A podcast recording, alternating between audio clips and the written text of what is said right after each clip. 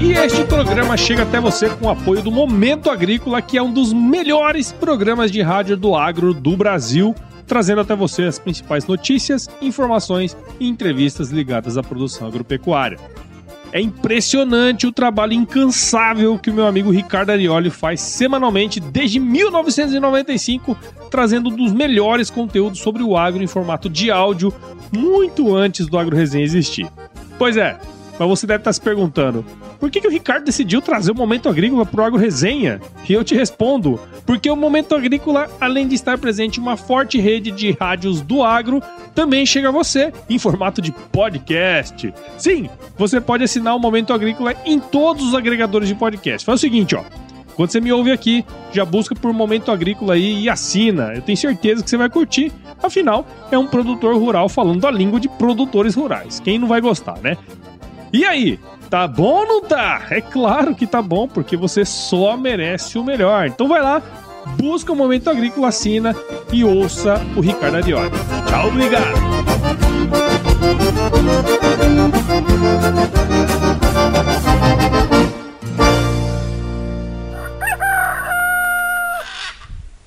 E assim, hoje a gente está vendo o quanto os quesitos de ESG são importantes. Então, o mundo está perguntando para várias atividades econômicas: puxa, o que, que a gente está fazendo para contribuir ou para tornar as nossas atividades mais sustentáveis, do ponto de vista de o que, que eu posso contribuir para o meio ambiente?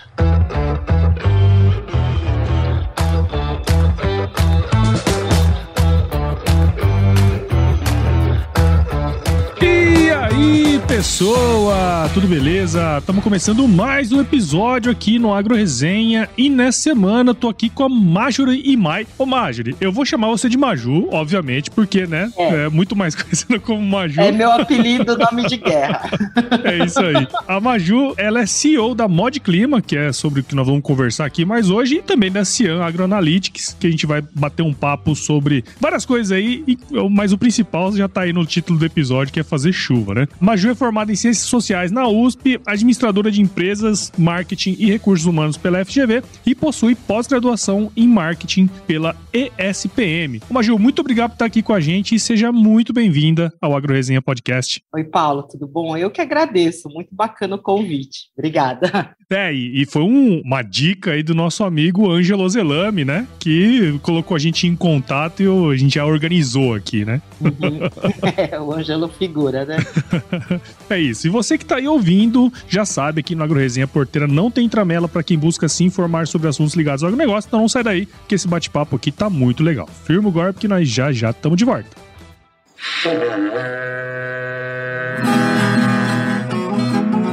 Bom, você já deve ter ouvido a máxima de que é o olho do dono que engorda o boi, certo? Isso é verdade até certo ponto, afinal, só olhar não adianta nada ser uma boa direção. Com base em valores como honestidade, qualidade, inovação nos produtos e excelência no atendimento, a Nutripura, que há quase 20 anos atua no segmento pecuário, te dá essa direção, oferecendo os melhores produtos e serviços aos pecuaristas, garantindo resultados positivos não só no campo, mas principalmente no bolso. E eu digo isso não é da boca para fora não, afinal eu trabalhei lá, cara. Eu vi com meus próprios olhos a competência técnica e o cuidado com o negócio do cliente. Saiba mais sobre a Nutripura em www.nutripura.com.br e fique ligado nos artigos que saem no blog Canivete, que, na minha opinião, é o melhor conteúdo sobre pecuária de corte que você vai encontrar na internet. Siga também a Nutripura nas redes sociais, é só chegar lá no Instagram, Facebook, Twitter e YouTube e fique atualizado sobre o que há de mais avançado na pecuária. Nutripura, o produto certo na hora certa.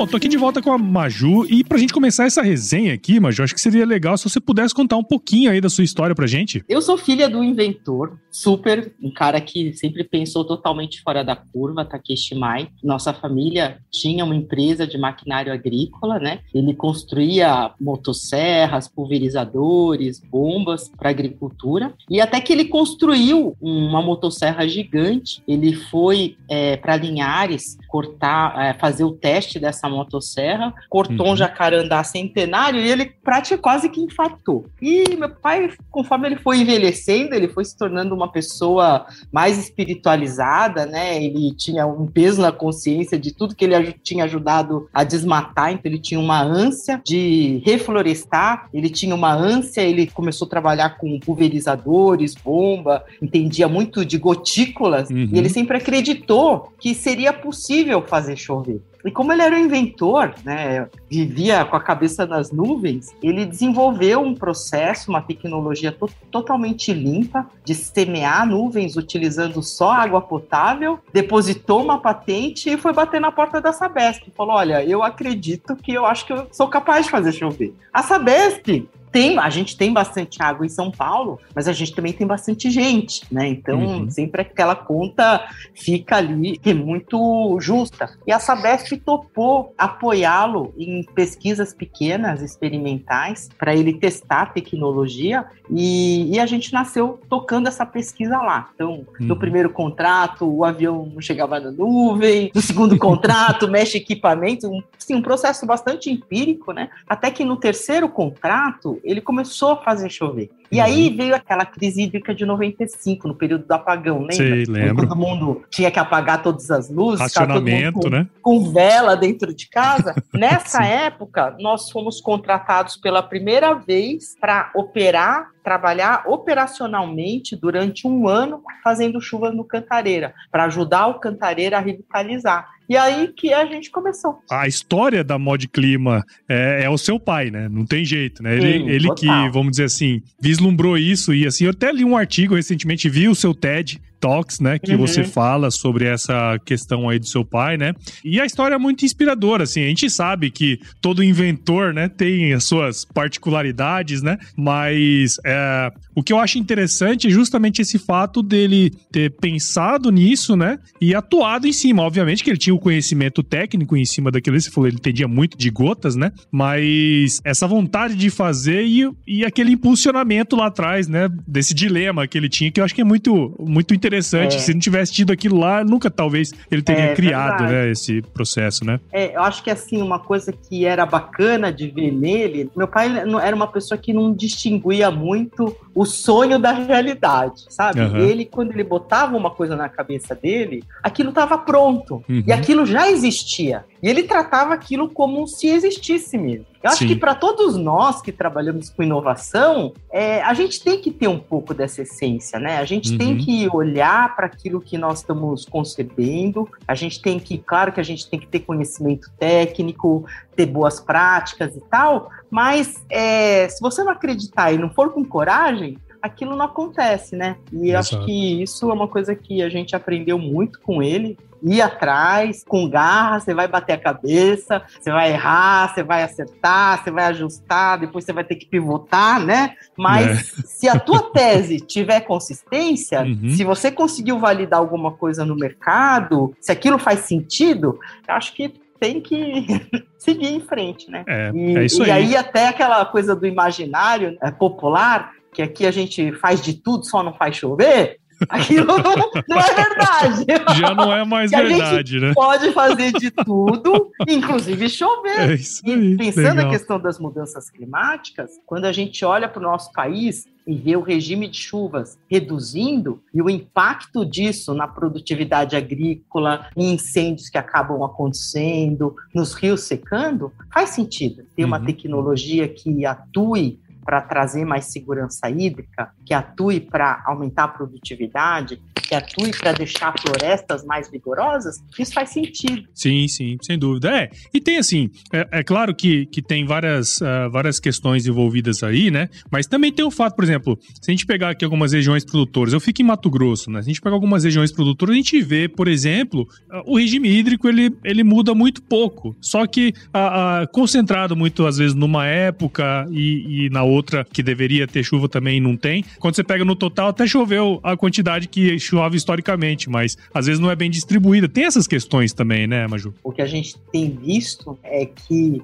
mesmo nos períodos chuvosos, que, por exemplo, para a gente aqui no Sudeste, para vocês Centro-Oeste, que seria de meados de setembro até uhum. abril, esticando um pouquinho meados de maio, é, esses períodos, que é quando o pessoal planta soja, a cana ganha maior produtividade, depois entra a safrinha e tal, mesmo nesses períodos que era de se esperar uma chuva mais regular, isso uhum. não vem acontecendo, né? Sim. E aí, quando entra no período seco, também é, chuvas abaixo da média. A gente viu isso ano passado, viu isso ano retrasado. Esse ano, uma projeção de laninha também já está indicando chuvas abaixo da média. Então, ter tecnologias que possam atuar naquelas nuvens que estão passando às vezes em cima Sim, da nossa cabeça. Estão ali, né? Com baita potencial de água, né? Dá para trabalhar, dá para poder fazer uma gestão dessa oportunidade e fazer com que essas chuvas caiam onde elas podem virar uma água de contribuição, numa uhum. lavoura, numa área de recarga de aquífero,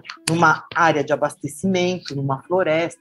Legal, legal. E bom, eu queria que você saber um pouco mais de você, né? Você é formada em ciências sociais, né? Administradora de empresas. Como é que você foi parar nesse mundo aí, ô Maju?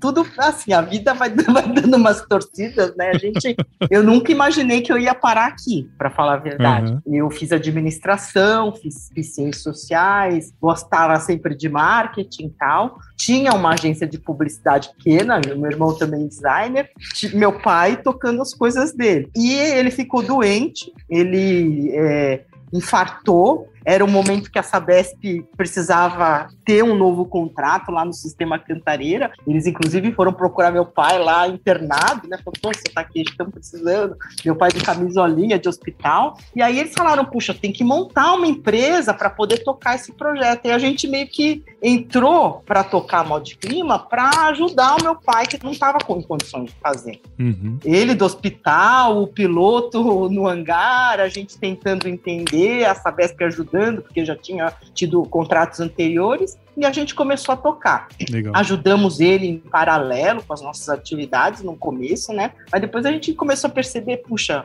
o quão grandioso é trabalhar uhum. com um projeto assim. Sim. Porque marketing é muito legal, fazer folder, tudo é muito legal, mas, poxa, quando você faz chuva, é um significado maior, né? Você está contribuindo para uma região que está sofrendo com, com falta de chuva. Quantas vezes a gente foi para o Nordeste, sabe? Em regiões que você, puxa, você via que a situação estava muito difícil, produtor de fruta quebrando, pecuarista perdendo tudo, né? E do que as coisas que eles mais precisavam era uma chuva, né? Então uhum. é um projeto muito bacana de se tocar. É legal pensar nesse significado também, né? Eu nunca, assim, você falando, né? E assim, depois que eu comecei a pesquisar um pouco mais, faz sentido. Porque, assim, a princípio parece, pô, um negócio meio louco, né? Mas, no fim das contas, você ajuda várias cadeias agropecuárias e não só isso, né? As pessoas que estão na cidade também ali. Afinal, a, a, água, né? Que é abastecimento aí em São Paulo, por exemplo, é muito, muito importante, né? Então, é, é legal colocar, é, trazer esse significado para esse trabalho, né? E assim, hoje a gente gente está vendo o quanto os quesitos ESG são importantes. Então, uhum. o mundo está perguntando para várias atividades econômicas: puxa, o que, que a gente está fazendo para contribuir ou para tornar as nossas atividades mais sustentáveis, do ponto de vista de o que, que eu posso contribuir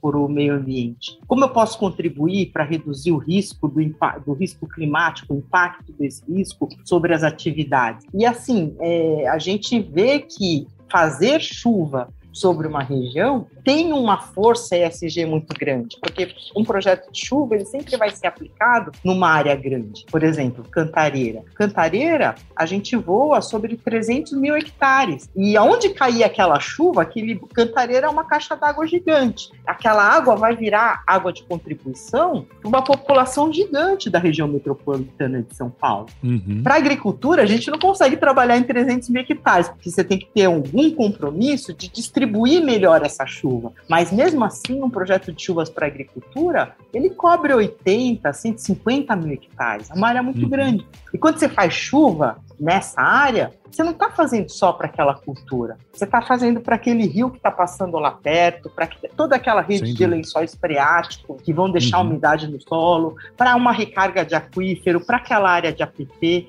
para aquela bacia, para aquela reservatório que vai abastecer a cidade. Então, ele tem um potencial é, de gerar um benefício muito grande. Legal. Isso é muito legal. Assim, a gente já teve no semiárido atendendo produtores de, de frutas lá da, de, de abacaxi, uma situação muito crítica. Uhum. E, e, é bacana, assim, como as pessoas, quando você vem com um projeto de chuva, existe uma solidariedade. Vem todo claro. mundo te ajudar. Todo mundo quer, Nossa, todo mundo vai se beneficiar. Ganhou né? um monte de abacaxi, todo mundo, todo mundo com África, sabe? E assim, todo mundo torcendo para o projeto dar certo. Então, tem uma coisa muito bacana, assim, no, no nosso trabalho, porque ele não é um trabalho, claro, todo negócio, ele é um negócio que visa é, lucro, visa, visa, mas ele é um, é um negócio que ele gera um bem comum, né? Isso daí é, é uma coisa que a gente gosta muito de ver no nosso projeto. Sim, bacana.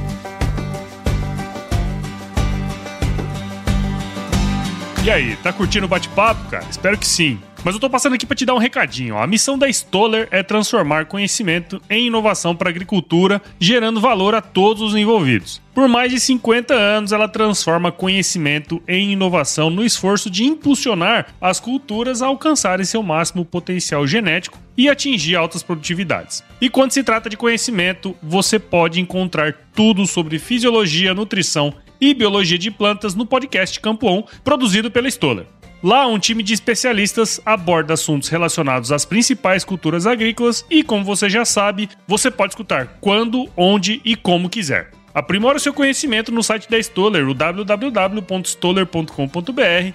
Lá você vai encontrar vários artigos técnicos e o link para assinar o podcast Campo On no Spotify. Lembre-se de seguir a Stoller no LinkedIn, Instagram, Facebook e YouTube. É só procurar por Stoller Brasil.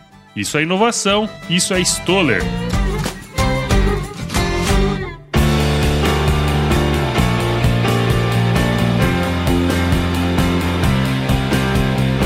Óbvio que quem tá escutando aqui a gente agora, né? O cara tá pensando assim, caralho, que negócio é esse, né? Como é que funciona isso, né? Uhum. Conta pra gente, né, do ponto de vista técnico, como fazer chuva. Conta assim, tecnicamente pra gente, como é que funciona esse negócio. O mais difícil de fazer chuva é monitorar as condições é, atmosféricas para se fazer a chuva, né? Uhum. Então a gente sempre brinca que nós somos tipo um corpo de bombeiro. Você tem que montar toda a sua estrutura ali, você tem que ficar com o seu time dedicado ao projeto. Então, a gente é, vai com a aeronave para a nossa área de atuação. Então, se for uhum. para Cantareira, a gente já tem um hangar lá em Bragança Paulista que fica de frente para Cantareira. Se for para agricultura, esse ano a gente fez é, chuva para algumas usinas de cana-de-açúcar. A gente trabalha lá na, nas pistas das usinas, num lugar coberto. É, a gente instala câmeras em volta do polígono que a gente vai atuar para poder perceber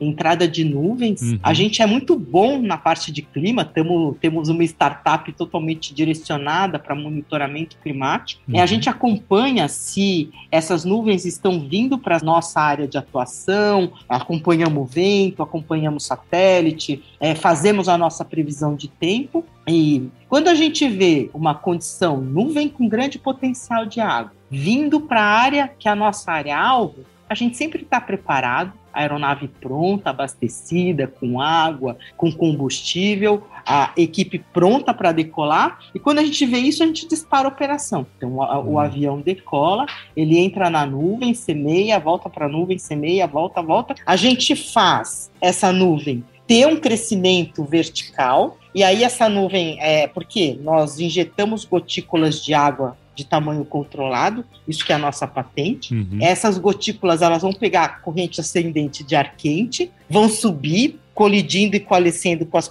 gotículas que habitam a nuvem. Você vai ver aquela nuvem apresentando um crescimento vertical, ela vai subindo assim que nem um suplezão, sabe? Uhum. E aí, uma hora, essas gotinhas que subiram, elas ganham peso grande, ganham corpo, elas vão descer pelo, pela força da gravidade. Também Sim. colidindo, coalescendo com as gotas da nuvem, a base vai ficar preta e vai chover. Uhum. É, não é um voo nada agradável, né? Porque você imagina é. que é um voo cego, é um voo nuvem, né? turbulento, né? e a gente não é um voo que seja seguro se fazer sozinho. Então a gente sempre, o piloto só pilota, porque ele tem que estar tá no controle da aeronave. O copiloto é o cara que está coordenando os equipamentos que a gente leva internamente para fazer a chuva, tá pegando uhum. no GPS o ponto, ó, entrou na nuvem, tuc, pega o coordenado do GPS, sai da nuvem, tuc, 12 quilômetros, X a nuvem, ai, essa nuvem tem 12 por 4 quilômetros, volta na nuvem, volta na nuvem, volta na nuvem. Então, assim, a gente tem sempre um coordenador no solo que fica monitorando as condições climáticas, fica vendo aonde que estão as nuvens,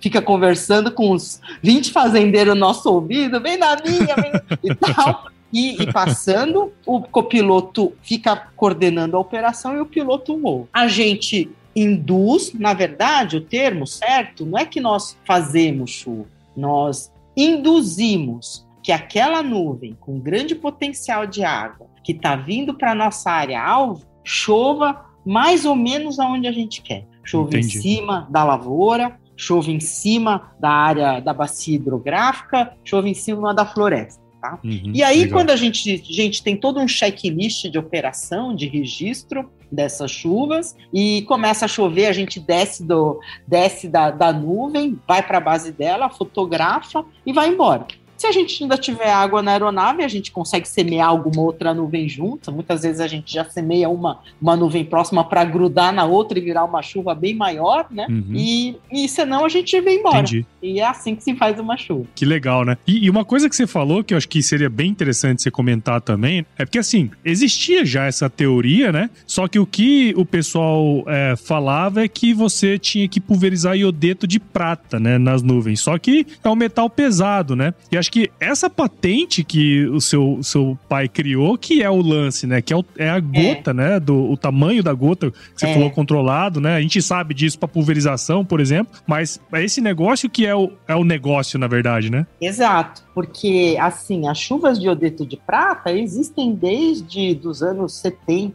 é, no Nordeste também já tentaram fazer chuvas com cloreto de sódio, com sal, né? Mas uhum. o bacana da nossa tecnologia é que ela é totalmente limpa. A gente faz uma nuvem chover com água, né? Então a gente não joga nenhum tipo de aglutinante químico, porque se você jogar um metal pesado dentro de uma bacia hidrográfica, as pessoas vão beber. Sim. Se você jogar na agricultura, as pessoas vão comer. E o bacana é que o nosso a gente joga só água mesmo. Né? Então a gente é, um, é uma tecnologia totalmente amigável, assim, do ponto de vista da sustentabilidade. Né? É, acho que isso é, é, o principal, né? Quer dizer, vocês estão trabalhando com, com esse negócio que é super inovador, né? E ao mesmo uhum. tempo é, respeita todas essas características que eu acho super, super legal, né? E deixa eu te perguntar uma coisa, Maju. Já, já falou de várias outras, vamos dizer assim, usabilidades, né, desse processo, né? Obviamente que ele não se restringe ao agronegócio. Você falou que, óbvio, é, você pode trazer chuva para os cultivos, é, você pode abastecer mananciais, né, para fornecimento de água, mas tem alguma outra coisa, né, que, que você que, que, é possível utilizar e também você já falou um pouco, né, das condições para que isso aconteça, mas especialmente assim, o que mais a gente pode utilizar essa tecnologia em benefício aí de vários, né, não só para agricultura? É, eu acho que assim, você pode fazer chuvas sobre bacias hidrográficas para as empresas de abastecimento de água. Uhum. Isso a gente tem feito para a Sabesp, a gente esse ano trabalhou para a Sanepar, ano passado também trabalhando para a Sanepar, que é a empresa de águas do Paraná. Já tivemos na Copasa fazendo chuvas também para a empresa de Minas Gerais. Uhum. E assim, existem várias empresas de abastecimento de água no no Brasil, no Nordeste, que sofrem com situação de insegurança hídrica, reservatórios uhum. muito baixos e tal. Então, se tivesse um aviãozinho dedicado ali o tempo todo, fazendo chuva sobre aquela barragem, isso poderia contribuir muito, né? Hoje a gente também está vendo uma crise energética, né? É, uhum. Falta de água nos reservatórios. Tá certo que um aviãozinho para uma hidrelétrica mega é desproporcional mas para fazer chuvas numa PCH que tem uma área uhum. de reservatório, seria uma utilidade muito boa também e sustentável, né? Porque deixar esses reservatórios com água. Para as diversas culturas, né? É, a gente vem, vem fazendo, já fizemos para soja, é, para cana, é, já tivemos uma experiência para florestas, fazendo chuvas. Uma coisa que a gente tem um sonho muito grande né, de fazer, já fizemos um trabalho uma vez voluntário, era poder ter umas aeronaves dedicadas sobre parques nacionais, né, porque eles uhum. incendeiam muito né? É, se você consegue deixar uma operação dedicada sobre um, um, parque nacional, você vai deixar a floresta mais vigorosa, fauna, flora, né, mais protegida, porque é, quando vem o período de estiagem, depois de um período onde você teve chuvas mais distribuídas, a floresta ela consegue passar por esse período de estiagem em uma condição melhor, né? Mais uhum. vigorosa uhum. e mais vigorosa, mais úmida, ela corre menos risco de incendiar. Sim, Mas sim. se ela vem já no período sofrendo daquele período molhado que já é cheio, que com chuvas abaixo da média, e entra um período de estiagem mais seco, aí dá e o pessoal botando fogo, né? Enfim, desmatando, tal, ela vai incendiar vai emitir muito carbono para a atmosfera, né? E, e, a gente tem visto isso cada vez mais ultimamente, né? Então a gente acredita que também seria uma ferramenta fantástica para manter a normalidade das coisas, né?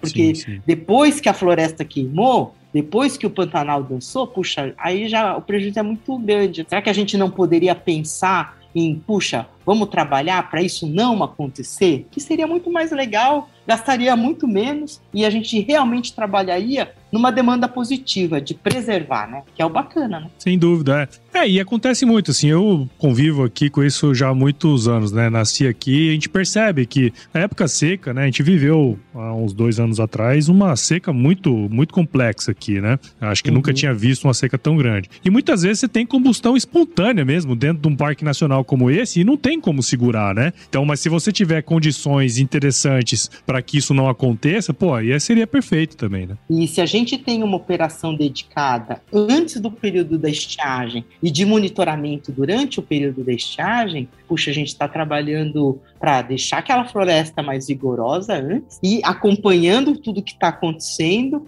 né, durante esse período seco e quando começam a aparecer as primeiras nuvenzinhas lá por setembro, já dá para começar a tentar antecipar um pouco a essas Legal. chuvas e melhorar essa distribuição. Então fica bem bacana, né? Legal, legal. E assim, o Maju, também o, o, o negócio da Mod Clima, né? É fazer uhum. chover, mas vocês têm uma outra startup, até você comentou um pouco antes ali, que tem toda uma uhum. solução integrada, né? Voltada para questões climáticas, cara. Conta pra gente como que tudo isso aí se conversa, de que maneira que uma atua junto com a outra, panorama aí para nós. O CIAN, que é a CIAN AgroAnalytics, que é a nossa plataforma de monitoramento climático, nasceu uhum. é, da experiência da Mod Clima, né? A gente começou a ir para o Nordeste fazer chuva para grandes grupos agrícolas e a gente olhava aquilo e falava, cara, como que esse pessoal com essas áreas gigantes, né, 30 mil hectares e tal, com um monte de operação agrícola no campo, como que esse pessoal consegue tomar tanta decisão no campo que depende de informação climática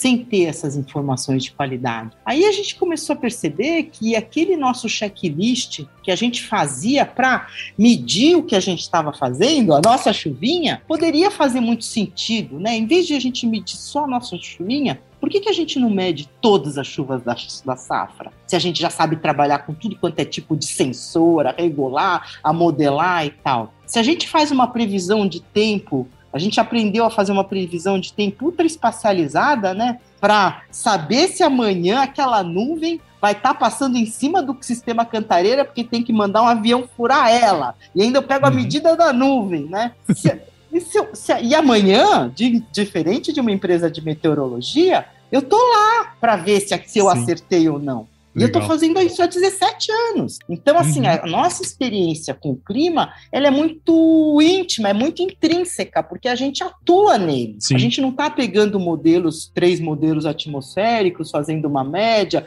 e, e, e coletando. A gente não está pegando cegamente o dado de uma estação meteorológica e coletando. A gente está tentando medir aquela chuva que a gente trabalhou ver o quanto que ela está contribuindo para aquela bacia hidrográfica e modelando isso. Né? Uhum. Então, dessa experiência, a gente falou, puxa, vamos começar a sistematizar esse nosso, nossa metodologia de operação, porque a gente vai entregar um grande valor. Sem dúvida. Porque uhum. o agricultor, metade da produtividade agrícola é clima. Ele vai mandar plantar se chove ou não. Ele vai mandar colher se chove ou não. Aquele agroquímico com um valor agora lá em cima, ele vai aplicar, mas se ventar, vai derivar. Se chover, uhum. vai lavar. Se a temperatura subir, muitas vezes aquele produto vai virar um sal. E às vezes ele não tem essas informações. Uhum. Porque você ter um pluviômetro aqui, uma estação meteorológica aqui, e a outra a 10 quilômetros, e essa marcou zero e a de 10 quilômetros marcou 50, não significa que o meio marcou 20. Uhum. Isso é um conforto matemático, mas não tem nada a ver com alguma verdade. E às vezes o pessoal está tá tratando tudo igual, ou tudo, mas quando tudo é diferente. Uhum. Então você pode disparar uma operação de colheita e chegar lá, naquele ponto do teu pluviômetro tinha marcado 5, mas no final da fazenda choveu 40. E se tua colhedora entrar lá, vai atolar, vai amassar toda a tua cana, vai compactar todo o seu solo e muitas vezes você não vai nem estar tá sabendo. Uhum. Então, assim, a gente começou a, a ver é, essa oportunidade de começar a trazer o clima de bandeja para as operações agrícolas e a gente criou o Cian Agroanalytics. Nosso foco no Cian é usina de cana-de-açúcar, estamos fazendo um trabalho muito bacana com as usinas. Uhum. Hoje com orgulho, a gente já está em 60 usinas, já ah, monitoramos 3 milhões de hectares, é, trazendo solução, trazendo ferramentas que realmente ajudem a tomar decisões inteligentes no campo, né? A gente traz inteligência climática para dentro da operação agrícola. Que massa! Ah, pô, tem coisa, tem pano para manga aí, né, Maju? Tem coisa para caramba para fazer. Acho que essa uhum. questão do clima, ela, ela sempre chama atenção, afinal, pô, não dá para fazer agricultura se não tiver dinheiro e se não tiver água. Basicamente é essa, né? Então, é, é um tema sempre que chama bastante atenção. Imagina, pô, passou super rápido aqui o tempo. Queria uhum. agradecer aí a sua participação aqui no AgroResenha. Tenho certeza que quem ouviu aí ficou muito curioso, né? Para saber como funciona e tal. E e cada vez mais a gente quer que isso aí seja aplicado aí na, na agricultura, né, e para outras funções aí, como você bem comentou. Então, muito obrigado e parabéns aí pelo trabalho de vocês. Poxa, eu que agradeço, Paulo. Muito obrigada pela oportunidade de estar aqui no Agro Resenha. E foi muito bacana o nosso bate-papo. Valeu! E para quem está escutando a gente aqui agora, Maju, como que a gente pode acompanhar o seu trabalho? A gente tem um site que é modclima.com.br e o meu e-mail é majori, mas é M-A-J-O-R-Y, arroba uhum. modclima.com.br. Quem quiser Legal. bater um papo é só ligar. Muito obrigada, viu, Paulo? Muito bom. E, ô Maju, a gente tem aqui no final do podcast um pequeno é. quiz, né, que nós fazemos com os convidados tá. aqui. Vou, então vamos nessa lá? Vamos fazer? Vamos, vamos.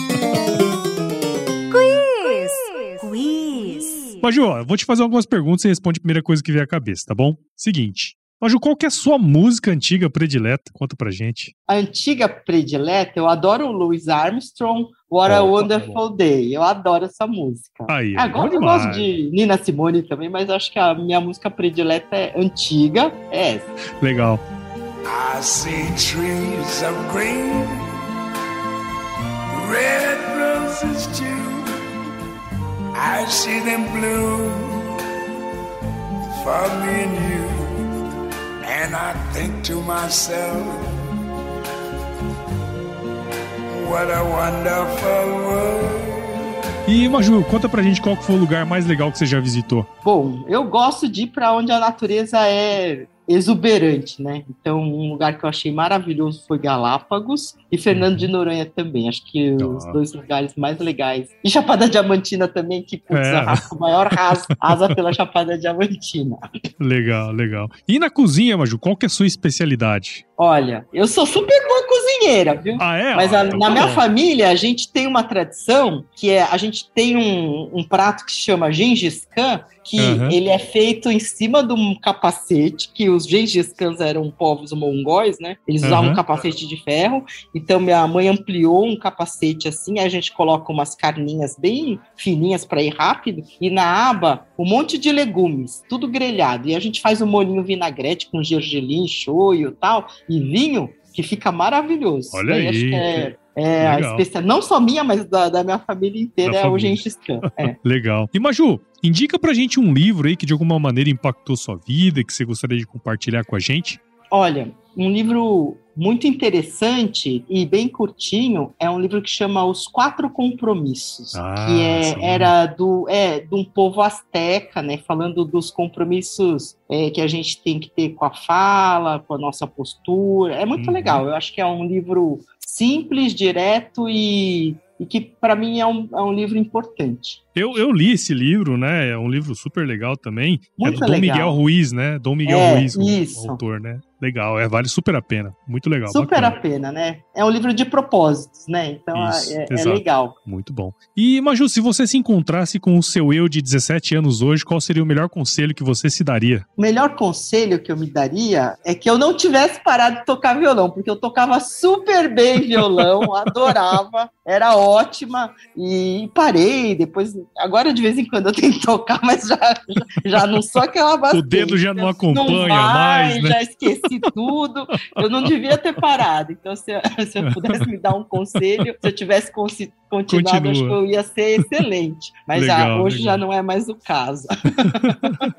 Ô, Maju, deixa eu te perguntar, você tem o costume de ouvir podcasts? Eu escuto algum, de vez em quando, mas eu não assisto, não escuto muito. Mas, uhum. mais porque essa demanda, né, empreendedora, essa vida de 14 horas de trabalho, a gente acaba não tendo muito tempo nem para as coisas que a gente teria que fazer na vida pessoal, mas eu acho legal. Legal. É, eu sempre falo assim que o podcast é uma mídia super interessante porque ela te acompanha, né? Ah, vou uhum. viajar, vou ficar cinco horas no carro dirigindo. Pô, é. põe lá um, um, podcast, né? Uhum. E eu uhum. sempre falo pra turma também que o podcast ele cresce na medida em que quem está escutando a gente aqui compartilha, né? Então, você que está aí uhum. ouvindo esse podcast meu com a Maju aqui, viu o valor nessa conversa que a gente está tendo, considere compartilhar o podcast porque ele cresce na medida em que você participa junto com a gente. Vou compartilhar compartilhar. É, o AgroResenha está disponível em todos os agregadores de podcasts, Apple, Google, Spotify, Deezer. Siga a gente também nas redes sociais, o Instagram, Facebook, LinkedIn, Twitter. Entre lá no nosso grupo do WhatsApp, nosso canal do Telegram, o link está lá no nosso site, o agroresenha.com.br. Participe com a gente da comunidade Agro de Sucesso, aprenda aí com empresários e profissionais do agro que estão fazendo acontecer em suas áreas de atuação. Escreva para contato arroba agroresenha.com.br se você tiver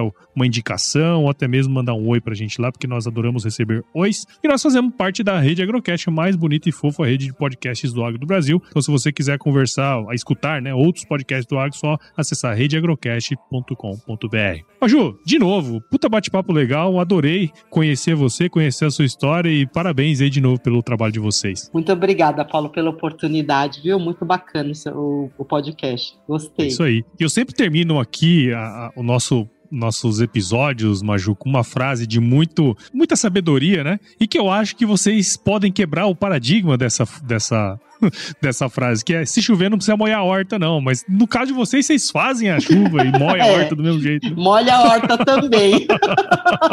se chover, molha tudo, molha a horta também. E se não chover, a gente vai buscar essa chuva. Vai buscar. tá bom, Paulo. Muito obrigada. Muito obrigada, Legal. pessoal. Tchau, tchau. I think to myself, what a wonderful